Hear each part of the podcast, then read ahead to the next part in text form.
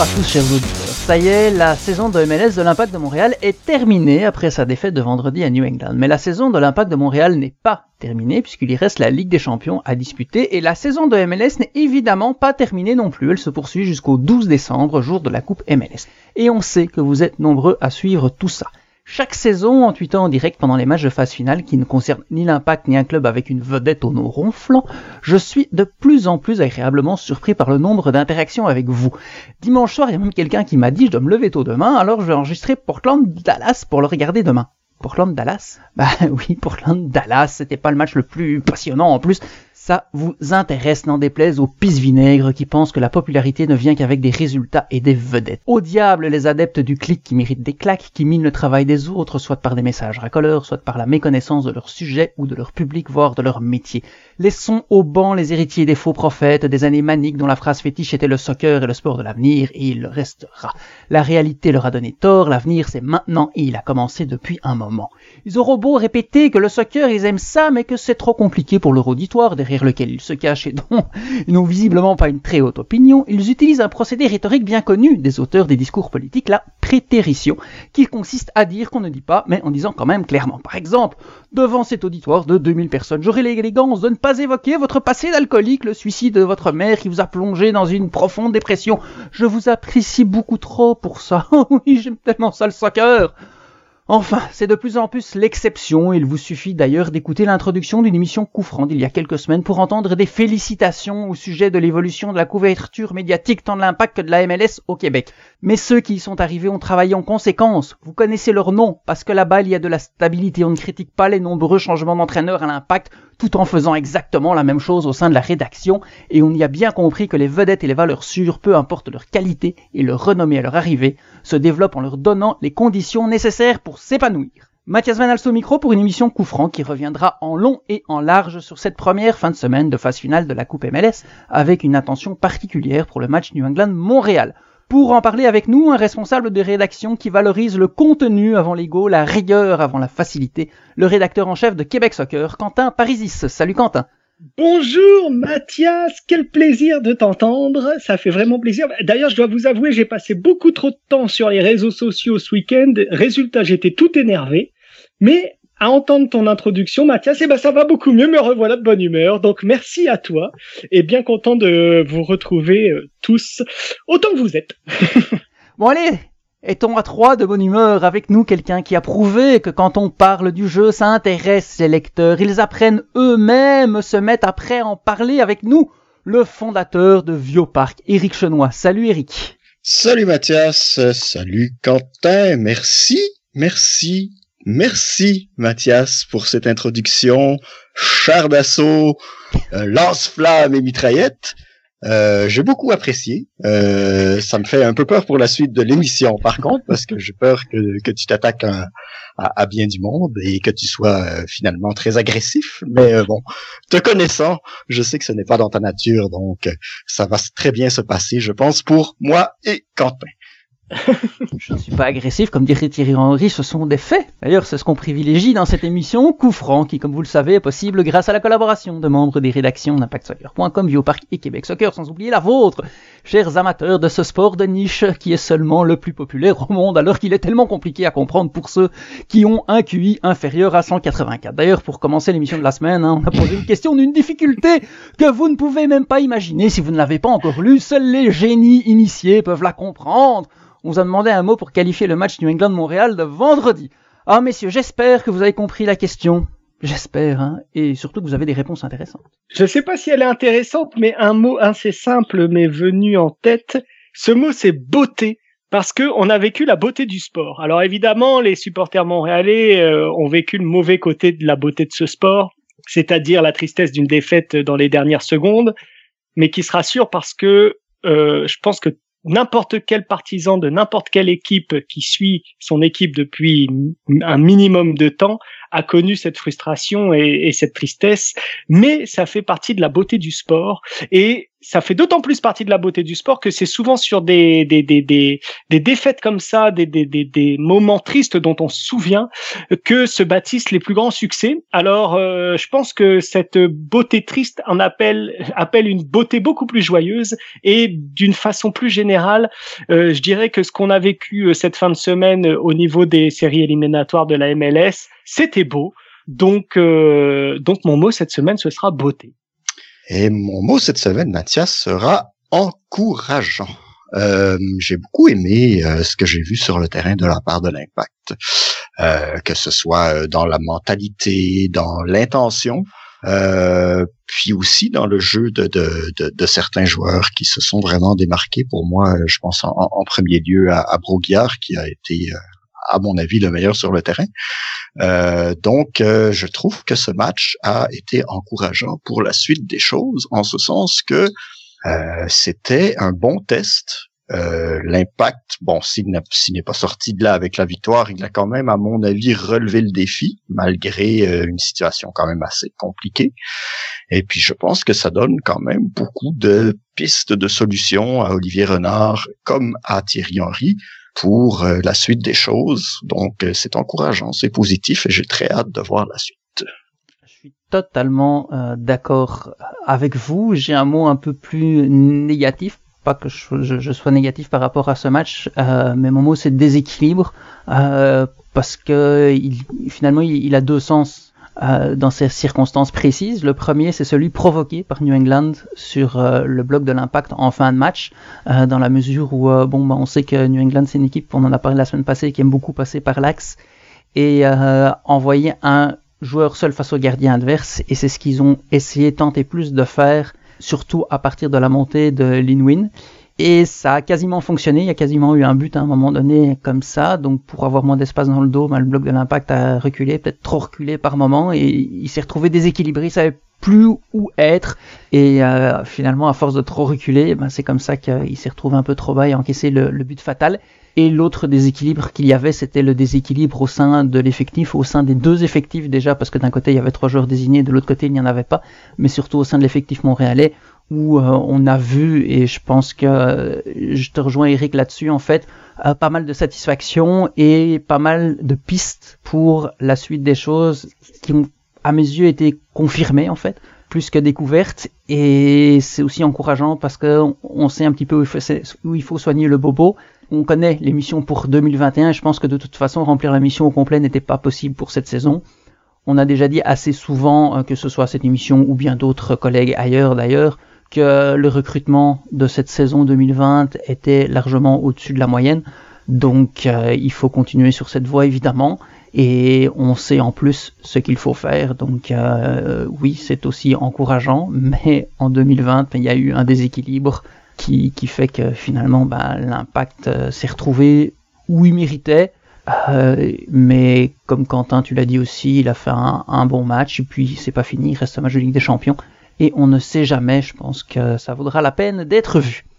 Alors parmi vos réponses, euh, on en a qui concernent plus le match en lui-même, d'autres qui concernent la prestation montréalaise. On a eu notamment rebondissement de Monsieur Foot de Foot, logique de J'ai fait mon réalisme de Simon Allard, presque d'Alexis métaphorique de Calv Haps, épuisé de Normand Ouellette, déchirant de Jérémy Trudel, fâchant de Claude Caron, espoir de Denis Couture ou encore honorable d'Hussein Abdallah.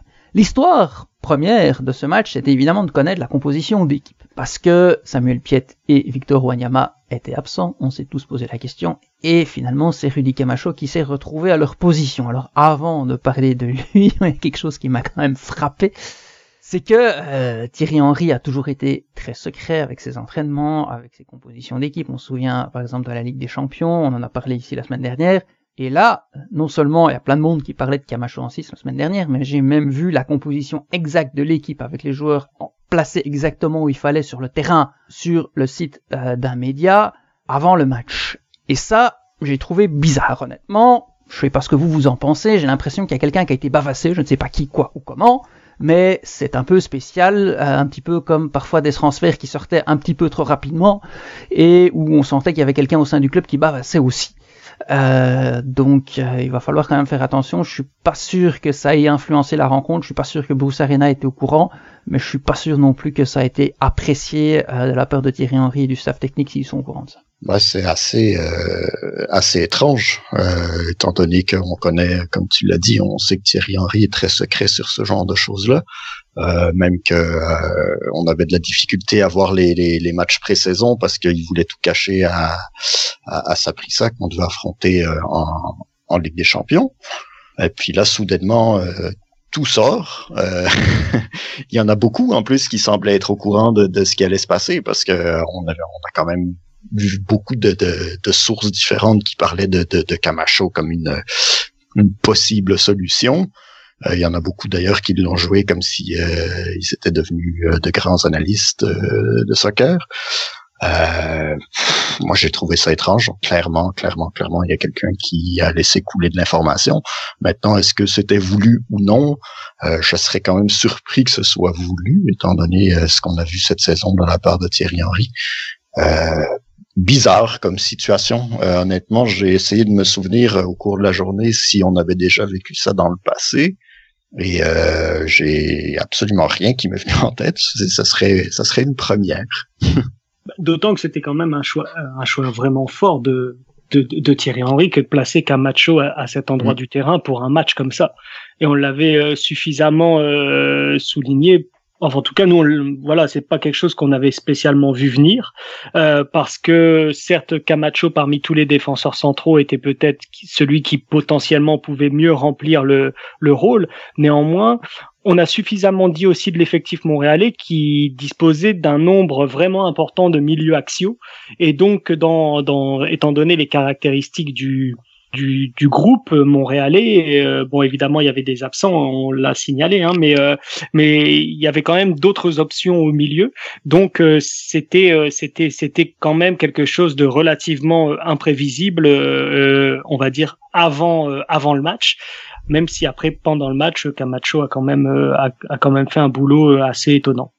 D'ailleurs, parlons du match. Camacho en 6, ça sauve le match et ça permet à l'impact d'être compétitif jusqu'aux tout derniers instants ou est-ce que ça coûte le match? Bah, Les deux, les deux. Euh, Camacho a fait quand même du bon boulot, là, faut pas se le cacher. D'ailleurs, on a appris, euh, bah, j'ai vu ça quelque part, je sais pas, c'est à vérifier. Je pense que c'est euh, Thierry Henry qui l'a dit, euh, comme, comme quoi Camacho avait euh, été formé en défenseur, en, en, milieu défensif plutôt. Oui, je confirme Thierry Henry Bon, donc c'est ça. Donc euh, bon, sachant ça, euh, ça devient un choix nettement plus intéressant. C'est des choses qu'on savait pas euh, avant avant le match. Donc on, a vu quand même que il était quand même relativement à l'aise dans ce dans ce rôle-là. Donc c'était pas nécessairement un point faible dans l'alignement, même si bon, ça fait quand même des lustres qu'il a pas joué là. Euh, moi, j'ai trouvé qu'il semblait quand même relativement à l'aise dès les premières minutes. On l'a vu euh, quand même volontaire. Il n'a pas, euh, il n'a pas hésité à, à, y aller, puis à monter balle au pied, puis à, à jouer au ballon carrément. défensivement, ça se tenait aussi, mais bon, étant donné que c'est un défenseur, ça aurait été quand même assez étrange qu'il soit mauvais défensivement. Quoique, oh. étant, donné, étant donné la personne dont on parle, ça aurait peut-être pas été surprenant finalement. Mais euh, ouais, non, mais j'ai trouvé qu'il a fait un, très bon match.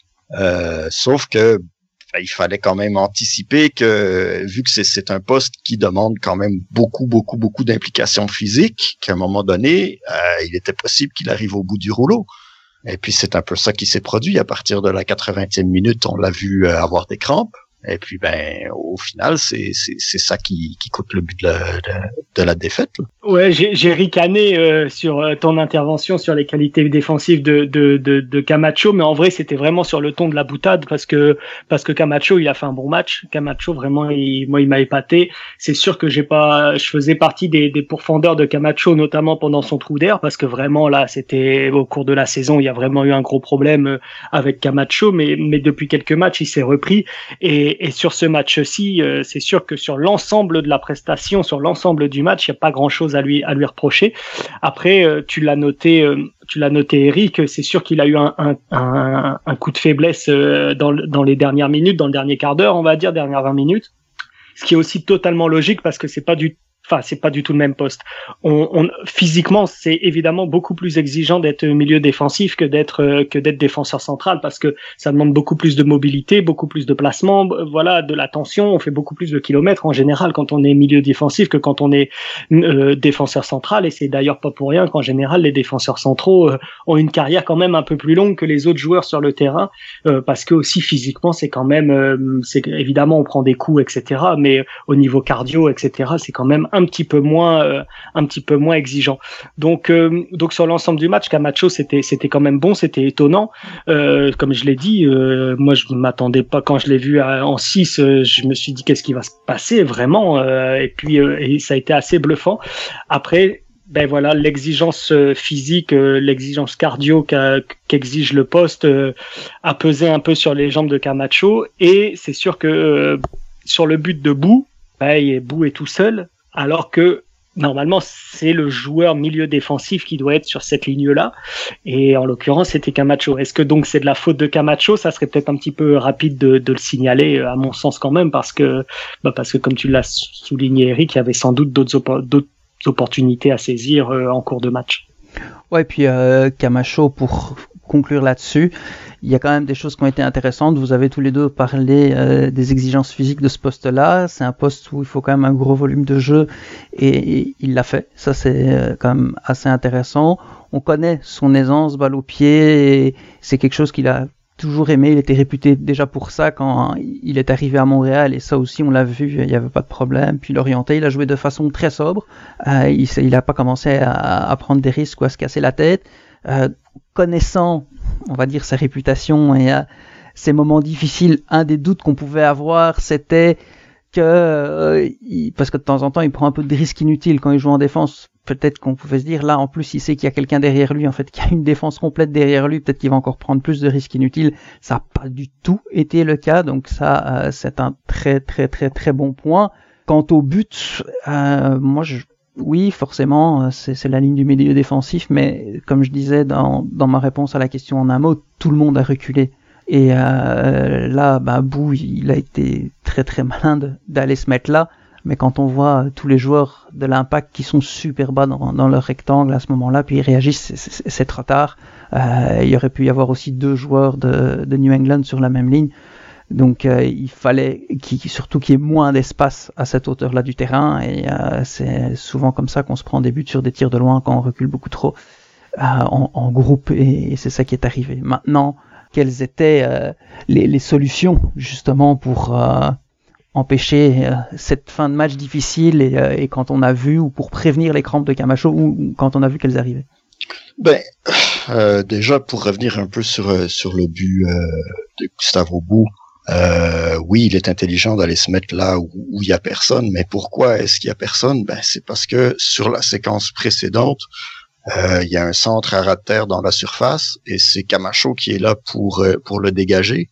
Il tombe et puis là, il est pris d'une crampe et il a de la difficulté à se relever et c'est pour ça qu'il y a ce, cet énorme trou dans lequel euh, Bou est allé se placer pour recevoir le ballon plus tard. Donc pour moi, ce but-là, il est directement lié à, la gestion de match qui a été faite par, euh, par Thierry Henry au niveau de, de Camacho. Je pense que c'était c'est devenu assez évident à partir de, je vais dire, la 75e minute que Camacho commençait à ralentir. Euh, donc à ce moment-là, il fallait, il fallait agir et ben, il s'est rien passé. Donc euh, là, il faut se poser des questions. Je pense que dans l'état où étaient où étaient les choses à ce moment-là, sachant que bah, c'était un 1 euh, il y avait quand même le spectre de la prolongation qui se présentait. Il fallait, il fallait réagir, il fallait sortir Camacho de là, et pas nécessairement le sortir pour le ramener sur le banc, mais peut-être le ramener dans la défense, c'est-à-dire revenir à une défense à, à 3, ce qui aurait permis en plus de faire monter Kiza et, euh, et Broguiard un peu plus haut et profiter de, de, de leur rapport offensif, parce que bon, Kiza, c'est bien de le faire monter à la mi-temps, parce que justement tu dois égaliser, mais si tu le laisses cantonner derrière dans une défense à 4 et qu'il doit pas vraiment monter parce qu'il faut qu'il défende et puis que c'est compliqué et puis finalement bah il sert à rien quoi. Bah, il, bah, il est toujours plus utile que que Corrales, on va on, va se dire les choses comme elles sont. Mais il reste que ben, quand tu fais monter Kiza, c'est pour profiter justement de ce qui va t'apporter au niveau offensif. Donc, euh, à mon avis, le changement euh, concernant Camacho aurait dû être, euh, il aurait dû être fait à la, à la mi-temps. C'est-à-dire qu'il fallait enlever un, autre joueur. Moi, ce que j'aurais fait personnellement, j'aurais enlevé euh, Jackson Hamel, transparent, complètement transparent en première mi-temps, qui servait absolument à rien. Tu l'enlèves, tu mets Waterman derrière, tu laisses Camacho devant la défense. Si Camacho a dératé à la fin de la deuxième mi-temps, eh ben à ce moment-là, tu peux faire le switch. Tu le renvoies à la place de Waterman, tu mets Waterman devant la défense parce que Waterman, il a aussi déjà joué à cette position-là. Donc, pour terminer le match et puis amorcer la prolongation, ou alors euh, tout simplement mettre Camacho derrière pendant plusieurs minutes pour qu'il ait moins à couvrir de terrain pendant 10, 15, 20 minutes et puis le, le, remettre à sa position après. En tout cas, il y avait moyen de faire des choses qui n'ont pas été faites. Et puis, ben, au final, ben voilà, ça a coûté la victoire. Pour moi, c'est une grosse erreur de coaching, mais euh, euh, j'ai pas trop compris. Je veux dire, je sais pas pour vous, mais moi, quand j'ai vu Kiza monter à la mi-temps, je me suis dit bon, ça y est, ils vont repasser à trois derrière. Et puis, ben, quand j'ai vu qu'il le faisait pas, j'ai pas compris. j'ai vraiment pas compris parce que c'était un peu inutile comme changement parce que si tu mets Kiza sur le terrain et puis que tu lui dis de défendre, ben, euh, je vois pas trop, je vois pas trop l'intérêt. Ouais, sans aller aussi loin que toi, Eric, sur le remplacement de Camacho, je dirais qu'il aurait fallu aussi peut-être à partir du moment où il a commencé à avoir des crampes, qu'il y ait quelqu'un qui le tienne du coin de l'œil. C'est vrai qu'il n'y avait pas énormément de solutions dans la mesure où Maciel était sorti, ça aurait dû être euh, et la réorganisation, c'est vrai que finalement c'était une équipe qui défendait mais qui avait pris des risques offensifs pour euh, euh, revenir à égalité, puisqu'il y avait Toy sur le terrain, il y avait Okonko sur le terrain. Donc il y avait eu quand même certains changements. Il y avait encore, euh, Kyoto, euh, il y avait encore Boyan. Donc euh, c'est vrai que c'était pas très très très simple. Et, oui, il y avait un petit problème, mais il aurait fallu au moins que, on va dire que Camacho il y a un backup. Excusez-moi l'anglicisme en cas de pépin. Euh, alors deux choses. D'abord, j'ai envie de dire Thierry Henry, prends garde à toi parce que Chenois est dans la place, hein, euh, pour, le coaching, parce que je trouve que quand même l'analyse d'Eric est, intéressante et pertinente. Et sur la faillite collective, euh, sur le, deuxième but, là je vous suis parce que oui, Bou est tout seul à 25 mètres, à 20 mètres du but, ça on est d'accord, mais il y a quand même deux passes importantes avant qu'elle lui arrive euh, cette balle. Donc il y a y a y a, d'abord euh, plein axe du terrain. Je crois que c'est Okonko qui fait euh, qui ou Toy, je sais plus bien, mais il y a un des attaquants qui fait un pressing très mollasson euh, quand le, le, le, joueur finalement fait la passe sur la gauche à l'ailier gauche qui va faire la passe décisive, il a tout le temps de lui donner la balle notre ami Broguillard essaye de, de, de, comment dire boucher le le, débordement et, finalement tient bien son rôle, même s'il est un petit peu loin au départ.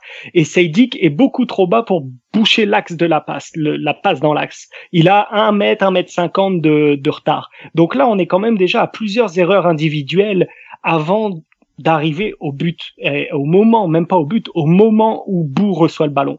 Et tout le monde recule. C'est ça, il y avait plein de monde recule.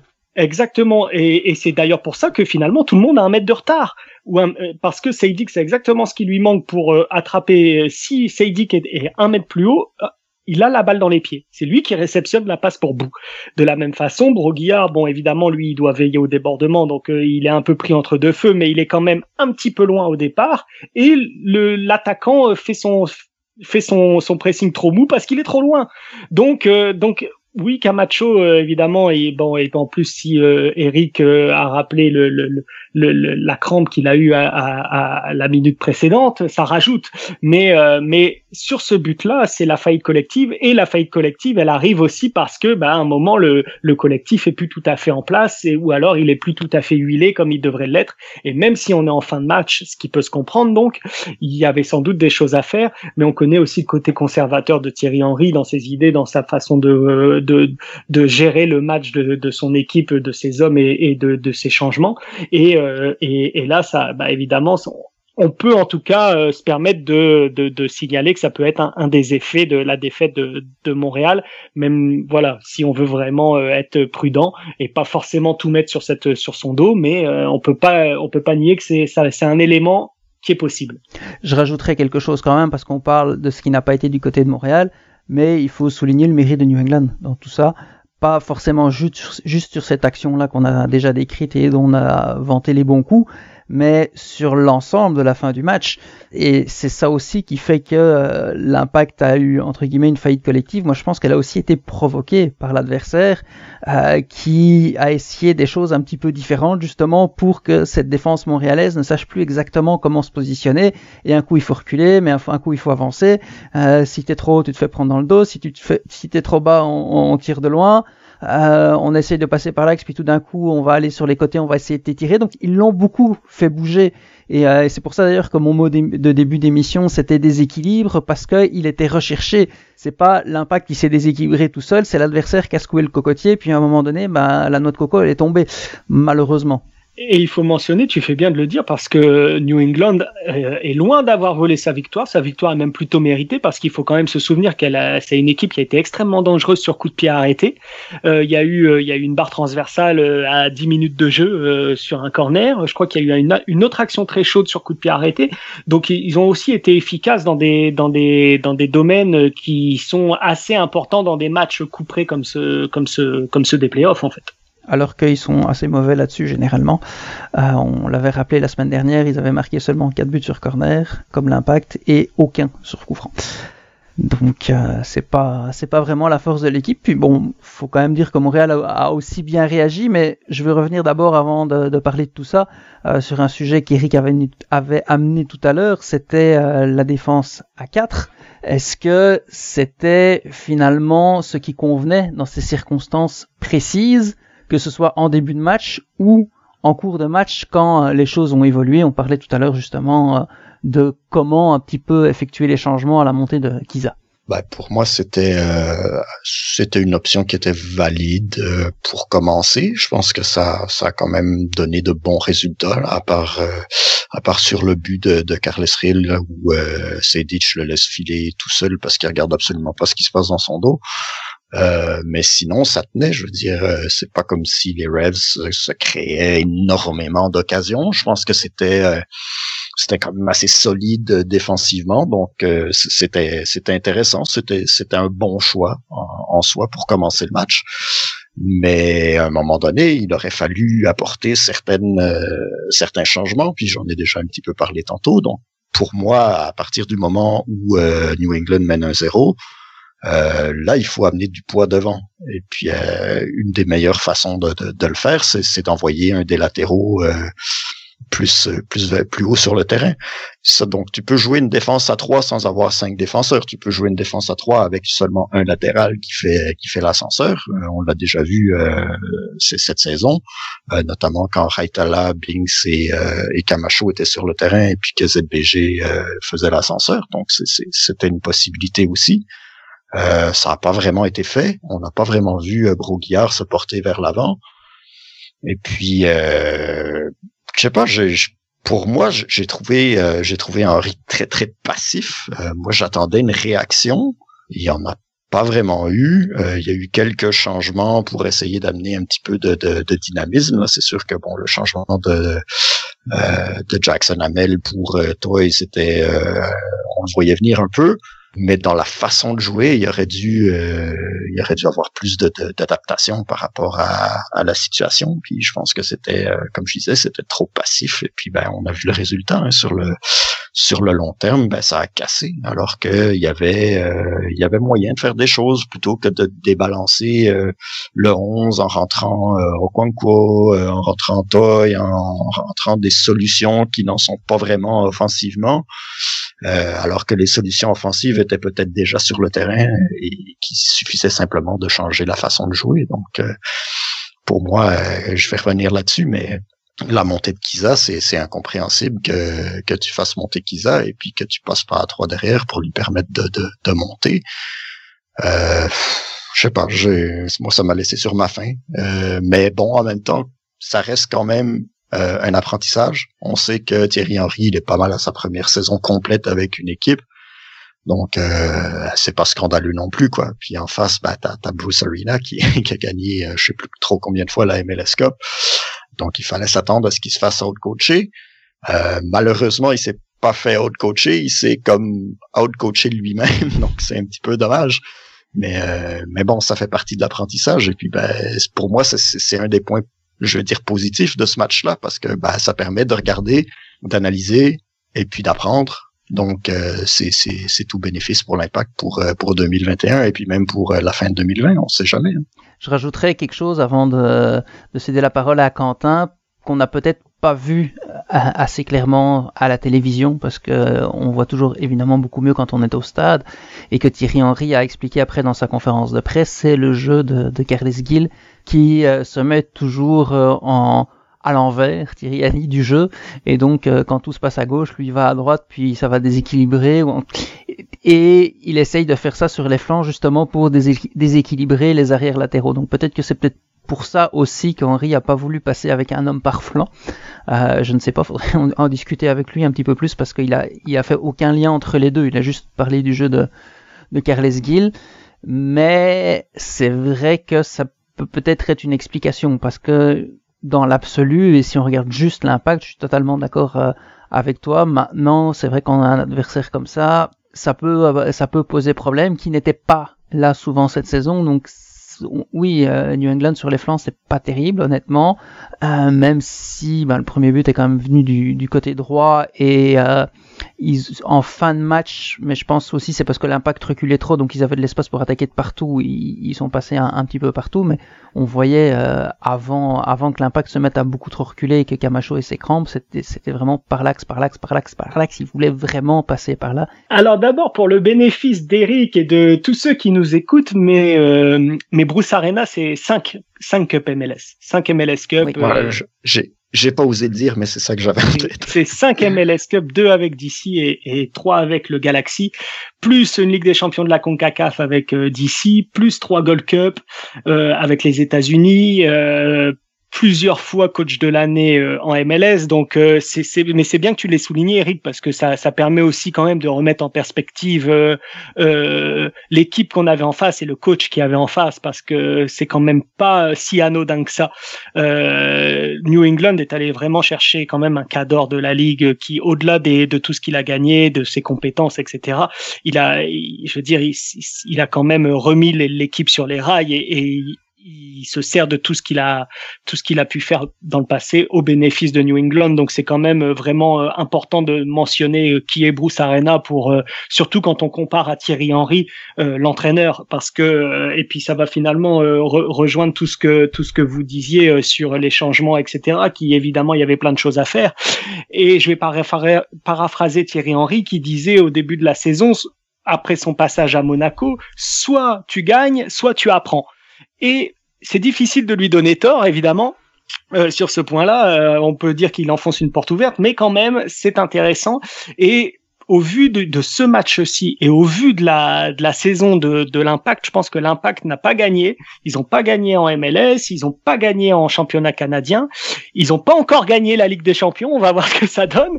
Mais, euh, mais ce qui est sûr, c'est qu'ils ont appris. Et c'est valable pour tout le monde au club. C'est valable pour Thierry Henry, qui, à mon avis, a sans doute les mêmes analyses que vous. Il y en a sans doute peut-être d'autres. Il y en a peut-être des plus complètes. Il y en a peut-être, il a peut-être vu d'autres choses, etc. Certainement, mais certainement. Mais oui, mais il va apprendre de ce match-là. Euh, si nous on a vu des choses, on ose espérer qu'il en a vu plus que nous, euh, parce que tout à fait. voilà. Euh, donc, euh, donc, je pense qu'il a beaucoup appris de ce match et de cette saison qui en plus était difficile à tout point de vue. Puis il l'a reconnu également euh, sur euh, sur avec euh, avec notre ami Vincent Détouche sur TVA dans son entrevue que ça avait été une saison vraiment particulière pour lui dans l'apprentissage, dans dans tout ce qu'il avait à gérer, etc. Et donc donc oui, évidemment, il y avait des choses à faire, mais j'ai pas trop de, j'ai pas trop de, de, de doutes sur le fait qu'il, qu'il va, qui va avoir les idées euh, claires et la, la, clairvoyance, on va dire, des, des erreurs qu'il a pu faire sur ce match, parce que là, je vous rejoins, je pense qu'il y a eu quelques erreurs de fait de sa part. Bon, Quentin, tu as parlé de choses positives, et c'est vrai qu'il y en a eu dans ce match-là. En début d'émission, vos mots étaient d'ailleurs positifs, et on a été plusieurs à parler de confirmation dans le bon sens de plusieurs joueurs, de plusieurs choses qu'on savait déjà. Donc je vous demandais quels sont finalement les habitués des bonnes prestations qui ont été au rendez-vous et qui, n'ont déçu personne et qui ont été à la hauteur des attentes finalement Il y en a quand même quelques-uns, à mon sens. Euh, il y en a quand même quelques-uns. Finalement, Kyoto euh, est quand même euh, est quand même à souligner. Euh, Diop a été bon aussi. Euh, Camacho finalement, euh, Camacho finalement a fait un, a fait un bon match aussi. Euh, le bon, on a vu le bon Camacho finalement, même si on, on l'a pas vu du tout toute la saison, mais mais de par séquence, on l'a vu, et donc il y a, y a, quand même eu des. Disons que les cadres ont globalement été au, rendez-vous euh, sur ce sur ce match-là. Euh, il y a eu, euh, c'est quand même des choses qui sont positives. On a souvent parlé de leadership et de faillite de leadership, surtout du côté de l'impact, mais mais sur sur ce match-là, il y a, y a quand même eu des, des, des éléments positifs sur les les habitués des bonnes prestations. Après, malheureusement, ceux qui sont parfois un petit peu en dedans, on continue à l'être. Je trouve que Broguillard est en retard sur le premier but aussi, donc ça c'est c'est un peu dommage parce qu'on a on a quand même beaucoup d'espoir sur lui, même s'il faut être très tolérant avec, avec ce joueur parce qu'il est jeune et qu'il a encore à apprendre et que c'est sa première saison comme titulaire. Il faut, je pense qu'il faut toujours le rappeler à son sujet. Mais euh, mais globalement, euh, en tout cas, je trouve que les cadres ont été à la hauteur pour ceux que j'ai cités du moins. Ah, tu vois, pour moi, Zachary Broguiard, c'est le meilleur de ce match-là. Ah. Donc, euh, bah, on fait pas la même. Euh, quand même, il est, il est quand ah, même très, loin euh, de, de son attaquant, qui a, qui a tout le temps d'armer, de regarder où est placé Diop, etc. C'est un petit peu problématique quand même. Un petit peu, un petit peu, mais en même temps, c'est pas, c'est pas son homme. Hein, c'est, il y en a un autre qui, qui est juste devant lui, et puis c'est lui qui doit tenir. Après, c'est Sedic qui suit pas son homme, qui s'en va tranquillement dans la surface tout seul. Donc, euh, ah, il faut pas, faut pas non plus bien en demander euh, plus qu'il n'est capable d'en apporter. Voilà. Donc, euh, ben voilà pour euh, continuer sur euh. Moi, j'ai trouvé qu'il a été vraiment excellent, surtout, surtout en seconde mi-temps. Des tacles bien, bien dosés, bien sentis, beaucoup, beaucoup de réussite à un contre un. On l'a vu souvent mettre le pied au bon moment. Euh, et on se souviendra qu'au début de la saison, euh, il avait quand même reçu quelques critiques de, Thierry Henry, notamment après après ce match contre contre les Revs, justement où il avait dit que bah Zachary Broquiard, il attaque bien, mais il a quand même du travail à faire défensivement. Eh ben, sur ce match-là, à l'opposé de la saison, euh, ben, c'est le contraire qu'on a vu. C'est un Broguiard très très fort défensivement à mon avis. Euh, pas parfait, non, d'accord, mais euh, bien, franchement très bien. Euh, et puis, euh, bah, pour moi, c'est ça aussi, c'est un bon signe pour la suite des choses. Euh, sinon, je pense que tout le monde a été quand même très propre. Je pense que Kyoto, il s'est quand même bien démarqué. Camacho, bah, il a surpris. Hein. ça, c'est sûr. On en a déjà parlé en long et en large. On ne l'attendait pas là. Et puis, bah, je veux dire, tout, tout était en place pour une catastrophe qui ne s'est pas produite. Finalement, ben, elle s'est produite sur la fin, mais bon, on a expliqué pourquoi c'était pas nécessairement de sa faute. Euh, J'ai trouvé Fanny euh, quand même très euh, très bien aussi. Euh, Bings, ça allait. Diop, il a sorti les arrêts qu'il fallait. Donc dans l'ensemble, une, une, bonne une bonne prestation. Je pense que les, les joueurs avaient compris qu'il fallait qu'ils soient pleinement investis dans, dans leur rôle, dans leur, euh, leur responsabilité. Je pense que c'est ça qu'on a vu sur le terrain. Alors qu'on connaît euh, on connaît cette équipe-là et on sait que parfois, euh, quand on les attend, ben, ils sont peut-être pas toujours à 100% là mentalement. Là, cette fois-ci, je pense qu'on a vu on a vu les bénéfices de de la semaine d'entraînement à Montréal. Je pense que ça, ça a vraiment beaucoup aidé. Euh, ils étaient, euh, ils étaient dans de bonnes dispositions. Ils étaient quand même assez frais aussi euh, physiquement. Donc, je pense que c'était une bonne prestation dans, dans l'ensemble. maintenant, bah, il y a quelques quelques pots à, distribuer aussi. Je sais pas si si tu veux qu'on en parle tout de suite ou si tu préfères garder ça pour après. Non, non, vas-y. ben, ouais, il y en a, il y en a quelques uns que je sais pas. Je je m'attendais à voir euh, à avoir à sortir de ce match-là avec plus de euh, de certitude au niveau de, de, notre numéro 9 là, Boyan. Euh, on s'est posé des questions pendant pas mal toute la, la saison et puis là ben on a vu on a vu le Boyan de fin de saison qui était très entreprenant, qui qui avait qui, avait, qui, attaquait, qui allait, qui avait pas peur de tirer de loin. Et puis après, on n'a plus vu Boyan.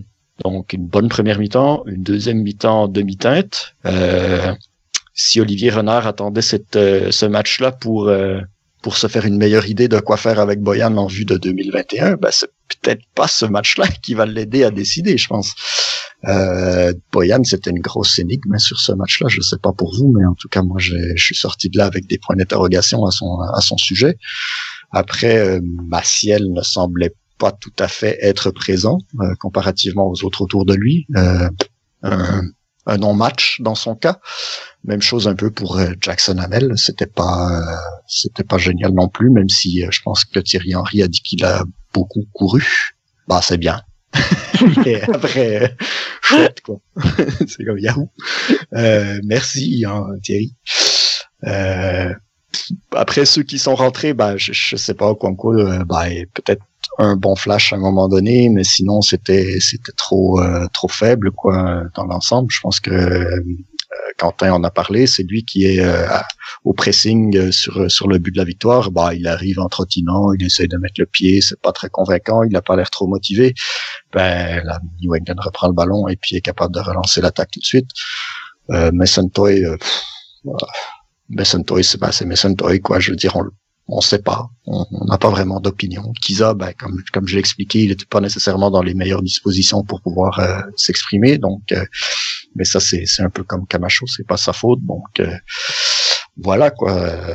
Pour moi, c'est c'est un peu ça, ça fait un peu le tour là, de, de l'alignement. Je pense que il y a eu, mais encore là, si, si on regarde ça pour l'avenir, euh, je pense que là-dedans, il y a quand même des, des, des, éléments de réponse qui sont pas mal intéressants. Je veux dire, euh, euh il y a des types que bah tu sais euh, tu sais ce qui ce qui t'amène dans pas mal toutes les, les circonstances parce que ça c'était un gros match et il y en a quelques-uns qui ont amené exactement la même chose qu'ils amènent dans un match normal de saison régulière sans vrais enjeux donc voilà quoi je veux dire s'il faut faire des choix ce match-là peut-être que ça peut aider Olivier Renard à, se dire bah celui-là finalement on n'en a plus besoin et puis euh, on va regarder pour une solution. Donc euh, je trouve que c'est à tous les niveaux c'est un match qui, qui comme comme je disais c'est encourageant pour la suite.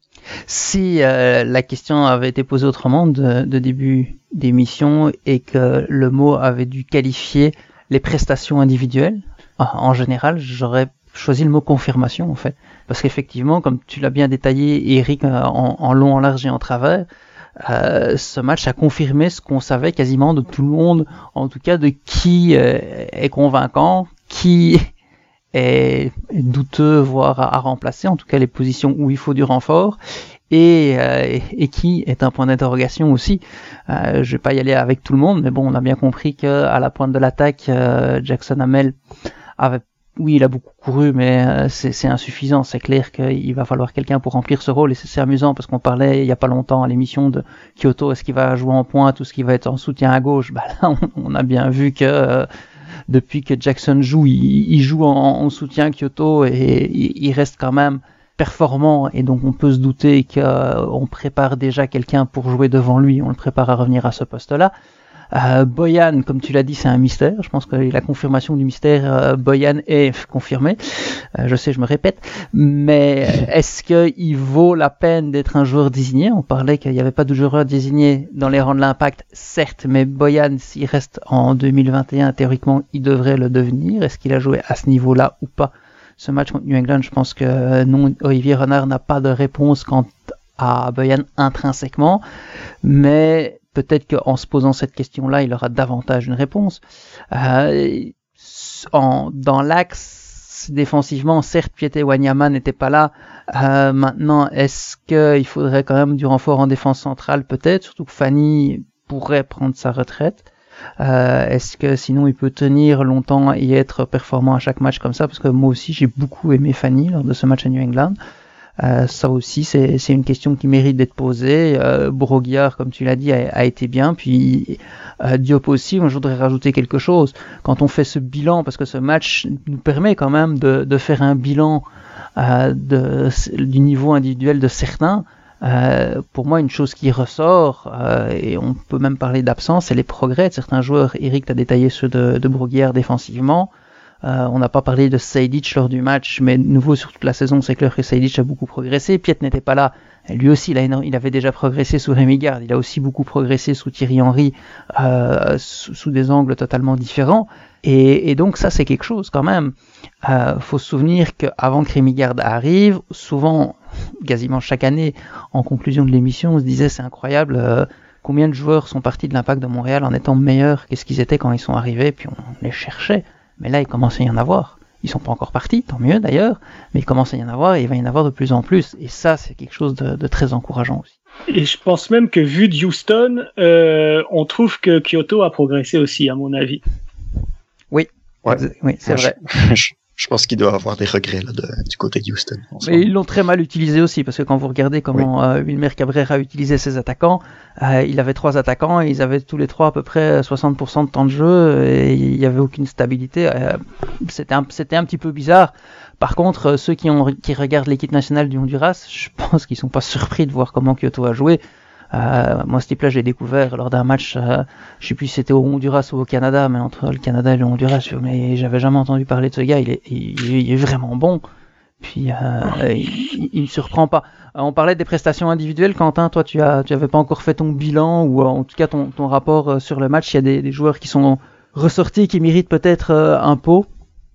J'ai bu les paroles de notre bon Eric euh, pendant euh, toute sa présentation euh, précédente, mais non, globalement, je suis d'accord avec vous. Je trouve que je trouve qu'il y, y, a eu des sur Boyan, je vous ai trouvé un tout petit peu sévère parce que certes, il a pas fait le match de sa vie et puis au niveau de DP, c'était peut-être un petit peu juste, etc. Mais c'est quand même lui qui a allumé les flamèches parce que l'impact n'a pas été toujours dominant dans ce match, loin de là. Donc, il a quand même apporté des solutions. C'est vrai que c'était souvent des tirs de loin, etc. Mais heureusement qu'il était là quand même une, partie du match pour euh, pour apporter quelque chose offensivement, pour essayer d'apporter un peu de danger, euh, parce qu'à un moment, il y a, moi j'ai trouvé qu'il y avait quand même que lui qui globalement en apportait.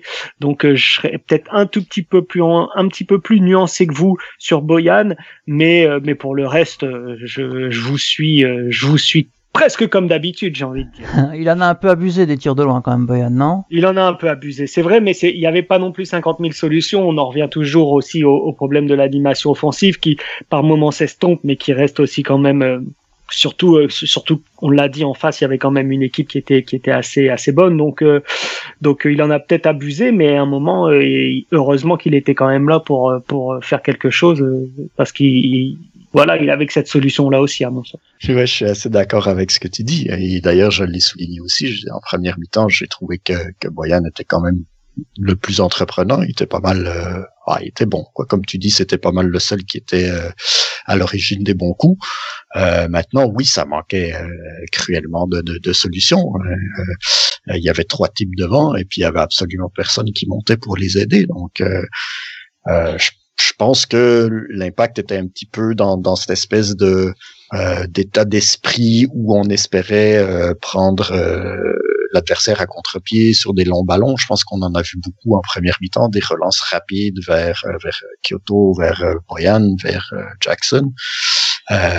mais en même temps, aussitôt qu'ils avaient le ballon, ils se retournaient vers le but et puis ben, les latéraux montaient pas, Seydic était pas là, Maciel, bah, il s'est jamais vraiment présenté euh, au match, donc euh, ça devenait vite difficile une fois qu'ils avaient le ballon. Euh, c'est défendre contre trois types qui arrivent tout seuls. Quand t'as cinq ou six types pour défendre, c'est quand même relativement aisé. Donc à partir de là, c'est pas étonnant qu'il y ait beaucoup de tirs de loin. Quoi, je veux dire, ça reste un petit peu la dernière option, puis la seule en fait.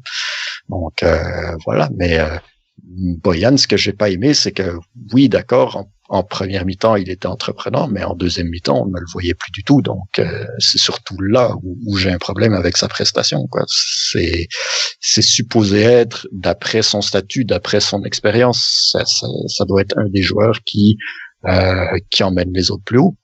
Et puis, il n'a pas fait ça. Donc, pour moi, c'est, c'est insuffisant. Quoi. Bon, bah on a fait euh, quelques mini bilans, on va, dire ça comme ça, mais c'est temporaire évidemment parce qu'il reste au moins un match, peut-être deux, espérons trois à l'impact de Montréal avant de conclure sa saison. Et on ne fera les réels bilans qu'après ce, moment-là évidemment, pourquoi pas avec un trophée en vitrine, ce serait une grosse surprise, faut, faut le reconnaître, mais une excellente surprise. Euh, en attendant, il y a un autre trophée qui ira dans une autre vitrine, ce sera la Coupe MLS et on a vu quelques matchs assez euh, sympathique, agréable à regarder et parfois extrêmement folklorique ce week-end. Je pense qu'on ne peut pas passer sous silence ce qui s'est passé lors de la séance de tir au but de New York City Orlando, plutôt d'Orlando New York City.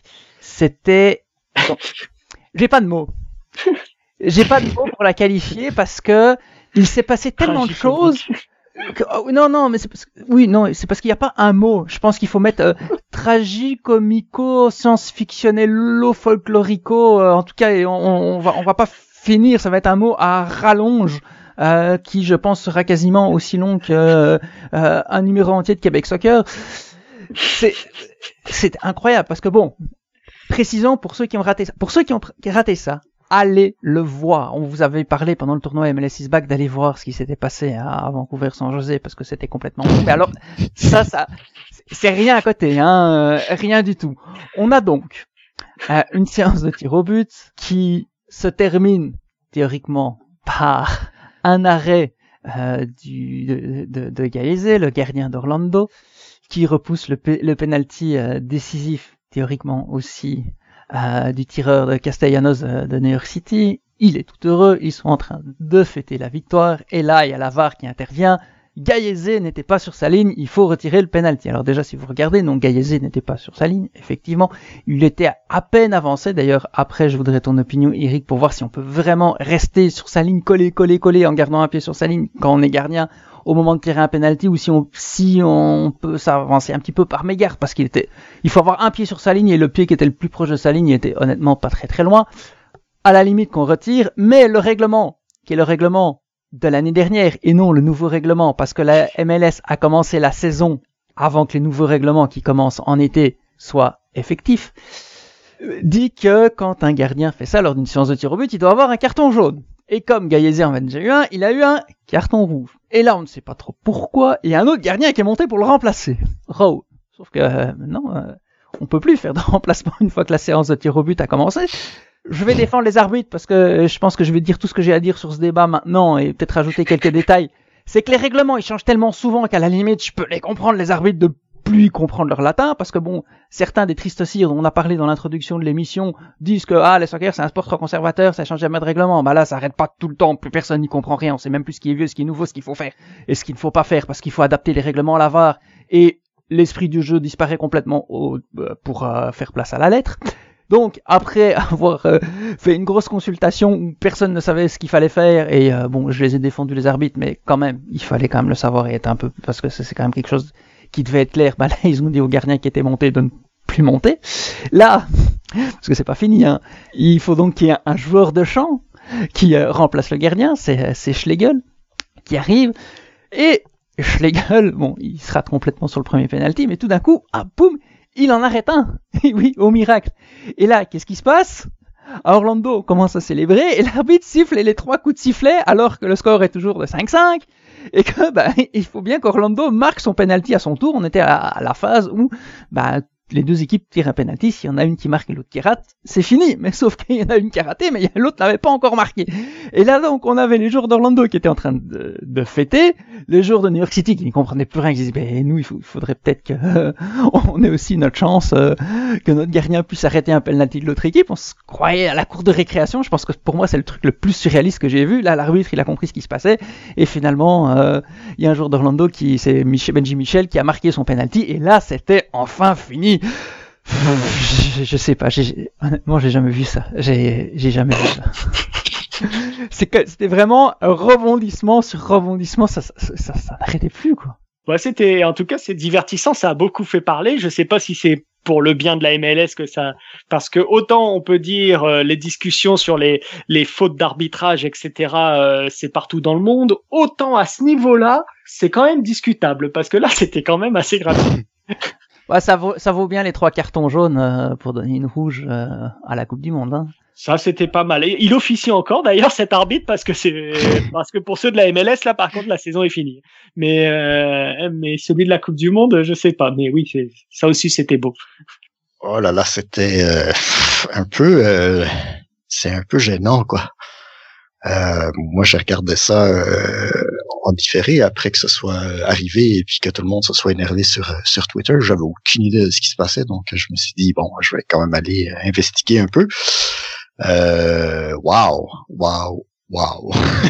c'est c'est du jamais vu. Euh, de l'incompétence à ce niveau-là, c'est euh, on en voit rarement, vraiment rarement. Je pense que la dernière fois que j'ai vu un truc aussi disjoncté, c'est euh, en 2015, euh, et là je vais vous faire rire probablement, à Brossard, en PLSQ. Alors que, oui, non mais attendez, ça, ça vaut le détour aussi.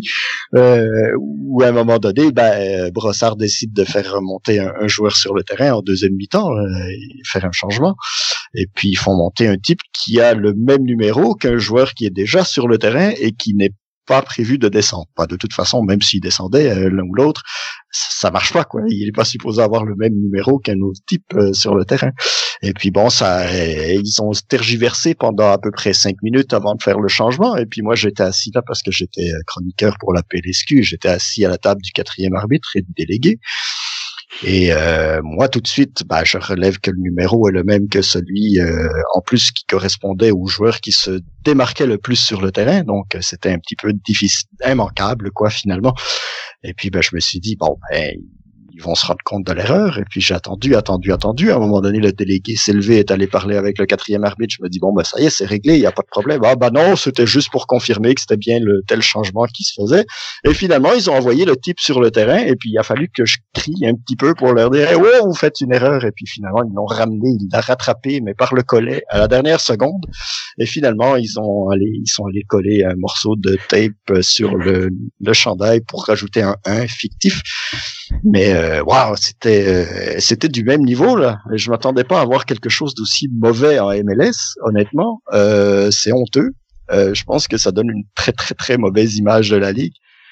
c'est le genre de truc qui devient viral évidemment sur les réseaux sociaux. Je pense que ça, ça a déjà fait le tour de la planète trois quatre fois, et ce n'est pas pour redorer le blason de la MLS malheureusement. Hein. C'est ça montre une, une, incompétence crasse du corps euh, arbitral là, et puis euh, waouh quoi je veux dire euh, quand c'est à ce niveau-là oui j'espère bien qu'ils ont fini leur saison les six qui sont impliqués là-dedans j'espère aussi qu'ils vont avoir d'importantes sanctions après ça parce que c'est pas c'est pas normal quoi de, de faire des, des erreurs à ce niveau-là là. puis euh, respect à Castellanos quand même, qui a dû attendre à peu près euh, deux jours et demi avant de retirer son penalty et de, le marquer finalement. Donc après, euh, parce que ça aussi, ça joue. Je veux dire, ça joue dans la tête du joueur. Ils auraient très bien pu avoir une influence telle que, que, le type envoie sa frappe dans la dans la tribune, quoi. Donc et, et, inversement, inversement pour Michel aussi qui Benji Michel qui marque le penalty après que tout le monde est fêté alors qu'il fallait qu'il tire encore le sien. Ouais, ça aussi, oui, exactement, oui. il aurait très bien pu euh, courir en pleurant au vestiaire et puis après se faire dire ouais, mais c'est parce que c'est à toi de tirer. Euh, bref, c'était du grand n'importe quoi et puis franchement, c'était euh, c'était c'était gênant quoi. Je comprends pas quoi. Je pas pas à ce niveau-là, c'est pas possible quoi. Pas à ce niveau-là. Ah non, non, non, c'est clair, c'était clairement euh, incompréhensible. Moi, je vous dis, moi, moi le, le, plus, le plus fou, c'est quand même Orlando qui fait alors qu'il y a encore un penalty à tirer. Je pense. Bah oui. Pour, pour moi, c'est le summum, ça. Oui, exactement. Mais je veux dire, c'est c'est pas le genre de truc qui devrait nous faire rire, quoi, quelque part, parce que. Puis après, bah, Gaillezé, euh, sachant qu'il a déjà pris un carton jaune, il devrait être au courant de tout ça, lui aussi. Donc. Euh, ouais, tiens, ah, justement, est-ce que tu peux répondre à la question que j'avais posé tantôt, est-ce qu'en tant que J'y allais, Mathias, ah, j'y allais. Donc, euh, pour moi, euh, mais pourquoi il saute comme ça devant sa ligne hein? Je dirais, la première chose qu'il fait, c'est sauter devant sa ligne, et puis après ça, il, il arrête le tir, mais tu fais pas ça, quoi. Je veux dire, et puis il y a pas il y, a pas de débat à avoir vraiment. Je veux dire, je je sais pas pourquoi euh, soudainement euh, on, parle de ça comme si c'était un nouveau règlement, mais je veux dire un gardien il doit rester sur sa ligne sur le penalty depuis toujours quoi. C'est vrai. Il y a pas de il y a rien de nouveau là-dedans. C'est c'est c'est. Et encore avant avant il pouvait même pas bouger avant que le penalty soit tiré. Maintenant il a le droit de bouger de rester sur sa ligne, mais c'est. Euh, voilà, mais je veux dire c'est c'est c'est pas quelque chose de nouveau donc c'est c'est c'est quelque chose sur lequel ils ont décidé de, de resserrer la vis dans, dans les règlements dans les dernières années, avec raison, parce que des fois, ben, tu avais des gardiens qui prenaient trois pas devant la ligne, et puis bah euh, ouais, bof, on, va retirer, et puis bah il recommence, et puis bah finalement, bah là, ça fait quand même trois heures et quart qu'on essaie de tirer un penalty, fait qu'on va lui donner, ça va, c'est bon. Euh, à un moment donné, il faut, il faut que le gardien il soit au courant. Quoi. Je veux dire, ça me rappelle, euh, c'est, c'est du niveau de Bush en finale de la Ligue des Champions, qui est pas capable de compter les cartons jaunes qu'il a déjà accumulés. Quoi. C'est, c'est, le même genre d'erreur. Quoi. Je veux dire, tu sautes pas comme ça devant ta ligne. Tu sautes. C'est, On en revient à Bush. On en revient à Bush. Oui, toujours, toujours, toujours. D'ailleurs, je, suis surpris que Mathias n'ait pas encore parlé de Ben Olsen. ça devrait arriver avant la fin de l'émission. Ah, mais, c'est ça. Mais après, bon, les gens ils disent ouais, c'est tout près de la ligne, blablabla. Ah, c'est tout près de la ligne. Ben pas vraiment, parce qu'il est sur la pointe des pieds. Donc, tu as l'impression que son talon est pas très loin de la ligne, mais il, est sur la pointe des pieds. Donc, il est clairement devant sa ligne. Il il se procure clairement un avantage. Et puis ben voilà, il, a ce qu'il mérite et il, comme je le dis, comme je, le disais, il devrait être au courant de ça. Donc euh, c'est, il a mis son équipe dans la merde. Heureusement, ben ça n'a pas, euh, ça n'a pas eu de conséquences. Sauf que ben il sera pas là au prochain match. Hein, J'imagine, c'est un carton ah. rouge quand même. Ah non, il sera pas là au prochain match. Et Juan voilà, non plus. Voilà. Juan, il mérite largement. Mais euh, mais il était tellement triste, honnêtement. Il est, si vous l'aviez vu, bah, j'imagine vous l'avez vu en bord de terrain. Il, il, il, s'est rendu compte de sa connerie. Il, était au bord des larmes. Je pense que si, si ça avait été fini, ou il aurait été en train de pleurer. Il se retenait. on, avait presque envie de le prendre dans nos bras, le pauvre, le, pauvre gars. Bon, c'est clair qu'il est coupable, mais il avait l'air tellement, il est passé tellement de la joie au malheur en se disant merde, mais qu'est-ce que j'ai fait comme connerie et comme ah, c'était, euh, il y avait de quoi être malheureux pour lui euh, en un sens aussi, mais bon après, euh, ça, ce n'est pas sans rappeler Sebrango qui faisait tourner son maillot euh, en, demi-finale contre l'Impact, euh, je sais plus en quelle année, 2007 peut-être. Et puis euh, il, était sur accumulation de cartons jaunes, donc il s'est pris un carton jaune pour avoir fêté son but qui l'amenait en finale, et puis il n'a pas pu jouer la finale. Ah, Eddie. Bon, après avoir parlé de cette séance de tir au but folklorique, on va juste encore rapidement évoquer un autre match euh, qui s'est aussi terminé par euh, une séance de tir au but. C'est Kansas City euh, San José qui a retenu notre attention, qui a été très surprenant, on va dire aussi, puisque bon, Kansas City a terminé en tête. Euh, bah, c'était l'équipe de la conférence Ouest la mieux classée à la fin de la saison régulière, et San José était la moins bien classée des qualifiés. Donc, on pouvait s'attendre à quelque chose de totalement déséquilibré. On a eu quelque chose de totalement foufou, on va dire. Bah, c'est San José, quoi. C'est sans José, c'est sans José, tu l'as bien dit, mais c'est marrant cette équipe-là, elle est quand même assez divertissante à suivre parce que on a parlé de leur match lors de MLS 6 back, là on, parle encore de leur match. C'est une équipe dont on sait absolument pas de quoi elle est capable, du meilleur comme du pire. Et ce qui était marrant aussi dans ce dans ce match-là, c'est que finalement, euh, oui, euh, au cours des semaines, chaque semaine, finalement, on pointe les difficultés de l'impact, les manques, etc. Mais même à Kansas City, il y a quand même eu, euh, on, on remarque même dans les équipes dominantes de la conférence qui est censée être la plus élevée des deux conférences, euh, Kansas City a quand même euh, au niveau défensif euh, affiché des lacunes assez étonnantes.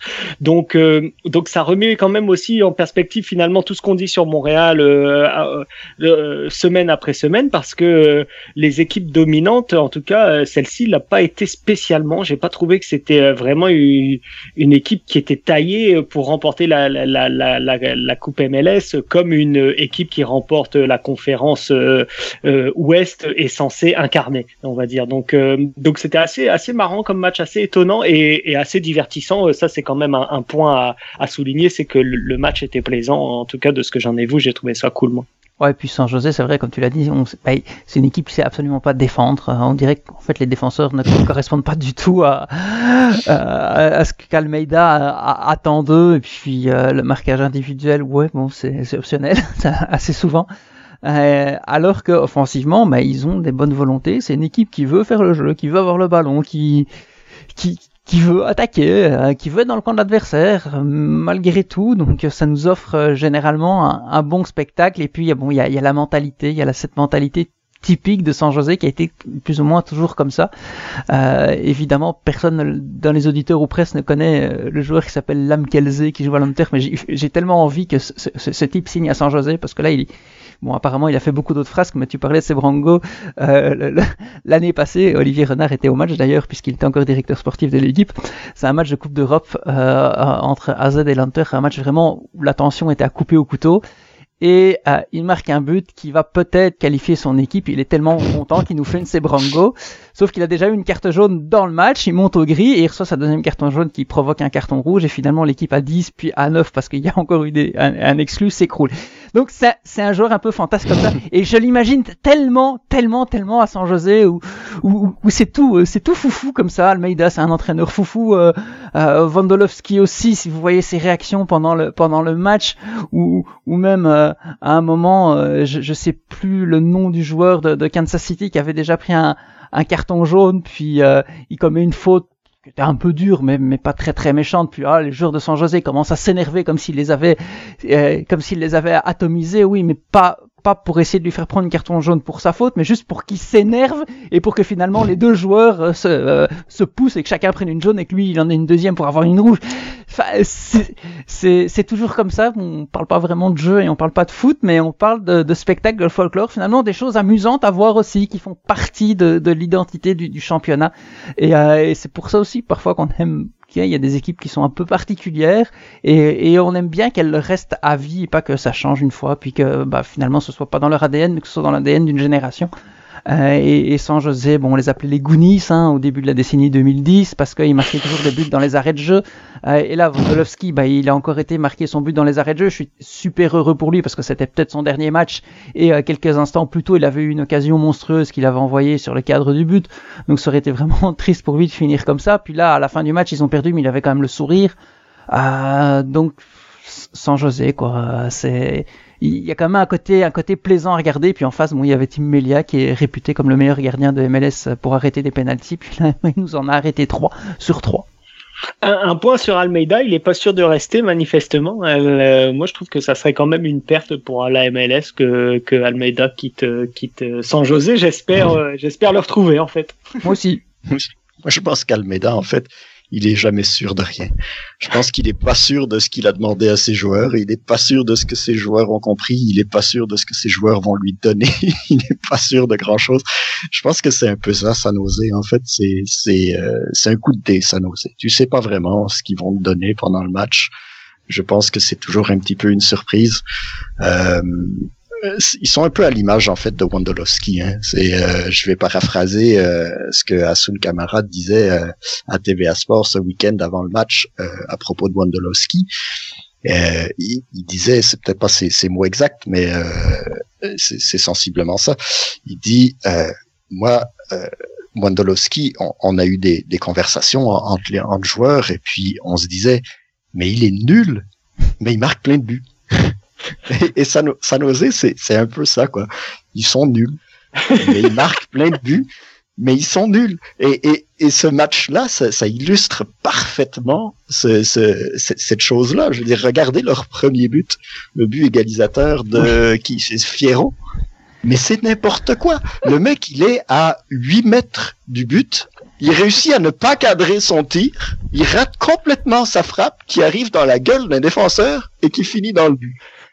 C'est après être passé à, euh, je sais pas moi, 20 cm de Salinas, qui a essayé de mettre la tête, mais qui finalement a raté le ballon. C'est ça, c'est un gros n'importe quoi. C'est du début à la fin, toute la séquence est un petit peu loufoque. Et, et, finalement, ça marche. Et puis le deuxième but, c'est un peu la même chose aussi. C'est encore un tir dévié. Et ça explique un petit peu la réaction de, de Tim Milia. Sur, sur, le coup, je l'avais trouvé un petit peu bizarre euh, quand il avait arrêté le troisième penalty consécutif. Euh, il, il, crie euh, des gros mots. J'ai pas envie de les, de les, de les répéter ici, mais il s'adresse carrément à l'autre équipe, quoi. Et puis il les envoie il les balance, mais vraiment, il les envoie chier solidement. Et puis j'avais trouvé ça dégoûtant. Mais après ça, avec le recul, je me suis dit oui, mais avec les buts de merde qu'ils ont marqués, sur lesquels il peut absolument rien faire, je dis ça a dû le soulager comme c'est pas possible quoi.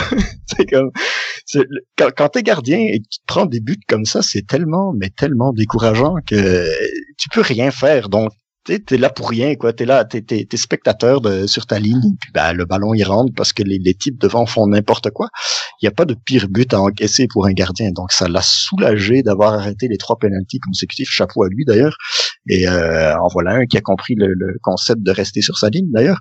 Je sais pas si vous avez vu, c'était euh, vraiment une clinique, euh, une clinique de gardien de but. Euh, Tim D'ailleurs, euh, juste avant la, la, la séance de tir au but, je me suis dit tiens je me demande combien il va en arrêter. Bah, il les a tous arrêtés. Voilà, c'est pas compliqué. euh, grand, un grand gardien quand même sur, sur sa ligne comme ça là pour les penalties, c'est un des meilleurs dans la ligue, sinon le meilleur. Je pense que ouais, c'est le meilleur de l'histoire. C'est le, meilleur de l'histoire devant Rimando. J'avais des, moi c'est ça. Après que de maintenant que Rimando est parti en plus, bah, dans les actifs, euh, c'est le meilleur. Donc euh, voilà, il l'a il l'a prouvé encore une fois.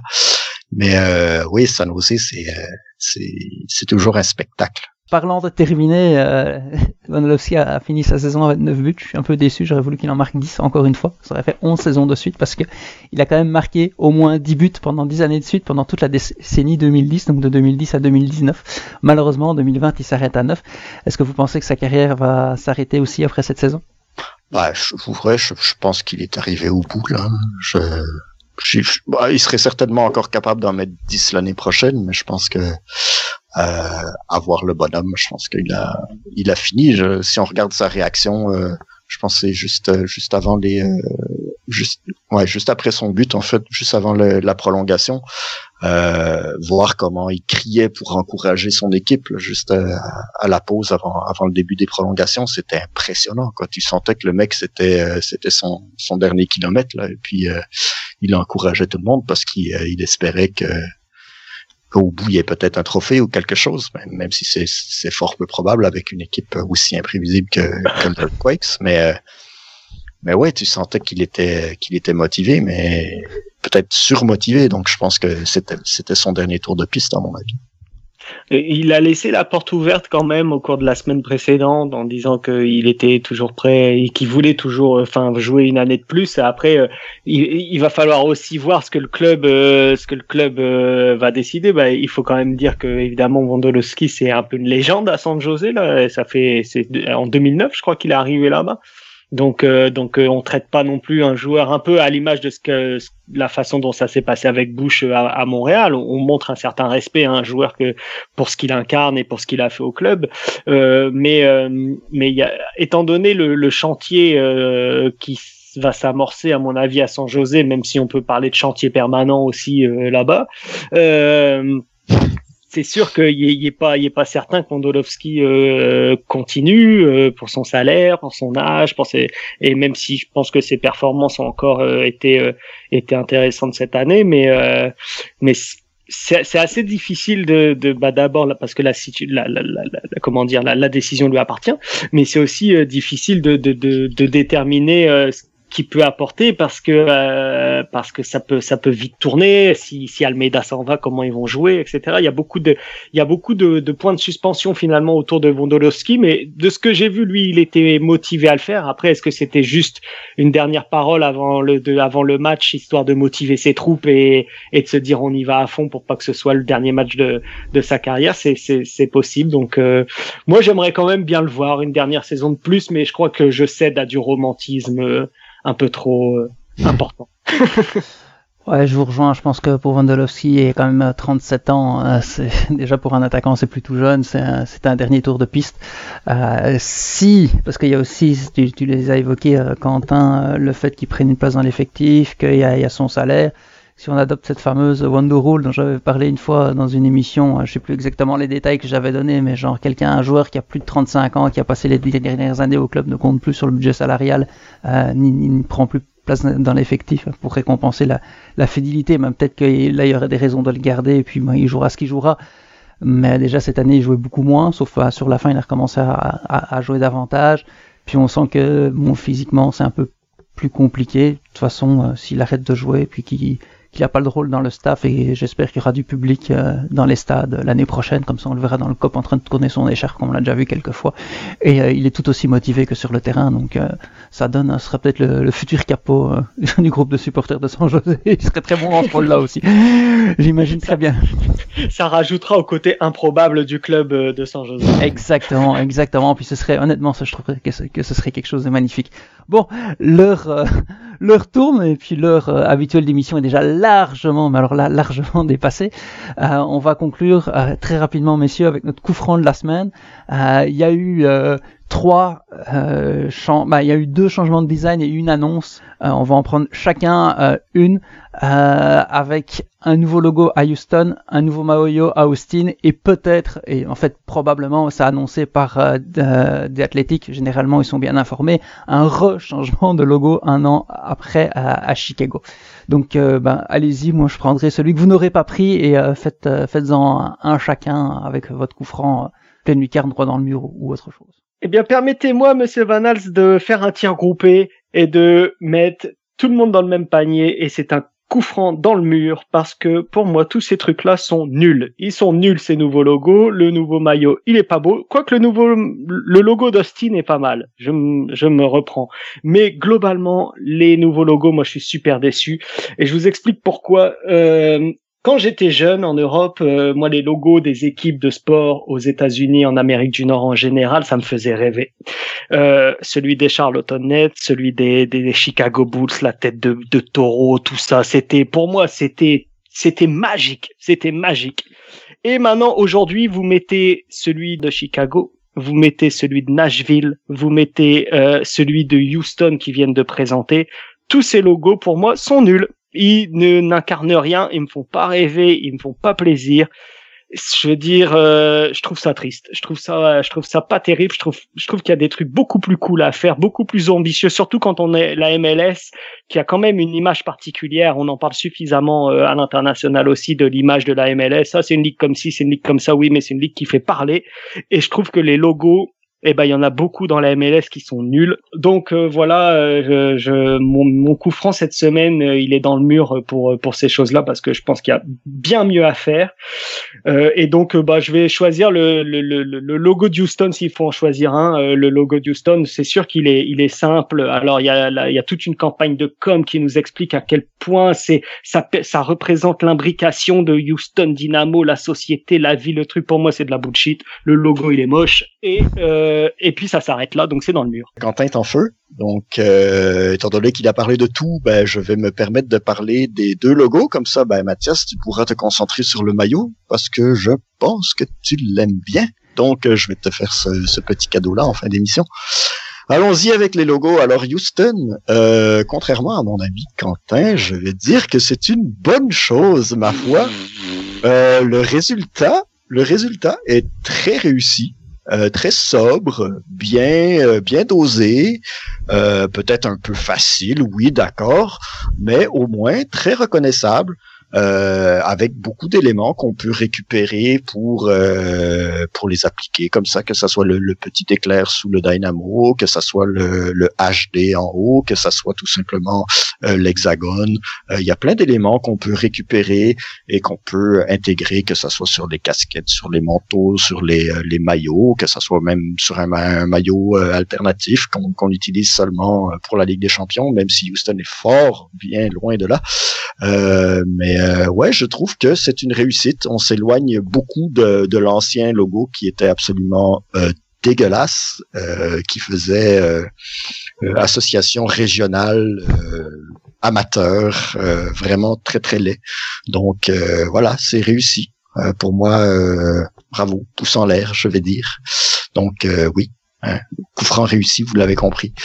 Ensuite, je vais y aller avec l'autre logo. Euh, à l'inverse, on a Chicago qui avait un des logos les plus reconnaissables de, de la ligue, si, si ce n'est que non, je, on, va le dire, un des, des, des, logos les plus reconnaissables de toute la planète, à mon avis, euh, très original, le logo de Chicago qu'ils avaient décidé de finalement foutre à la poubelle pour le remplacer par une espèce de truc qu'ils avaient trouvé dans Word, euh, qui était absolument dégueulasse et qui ne plaisait à absolument personne chez les supporters qui avait été décrié euh, dès la première minute où euh, des euh, des dessins étaient étaient apparus sur les réseaux sociaux.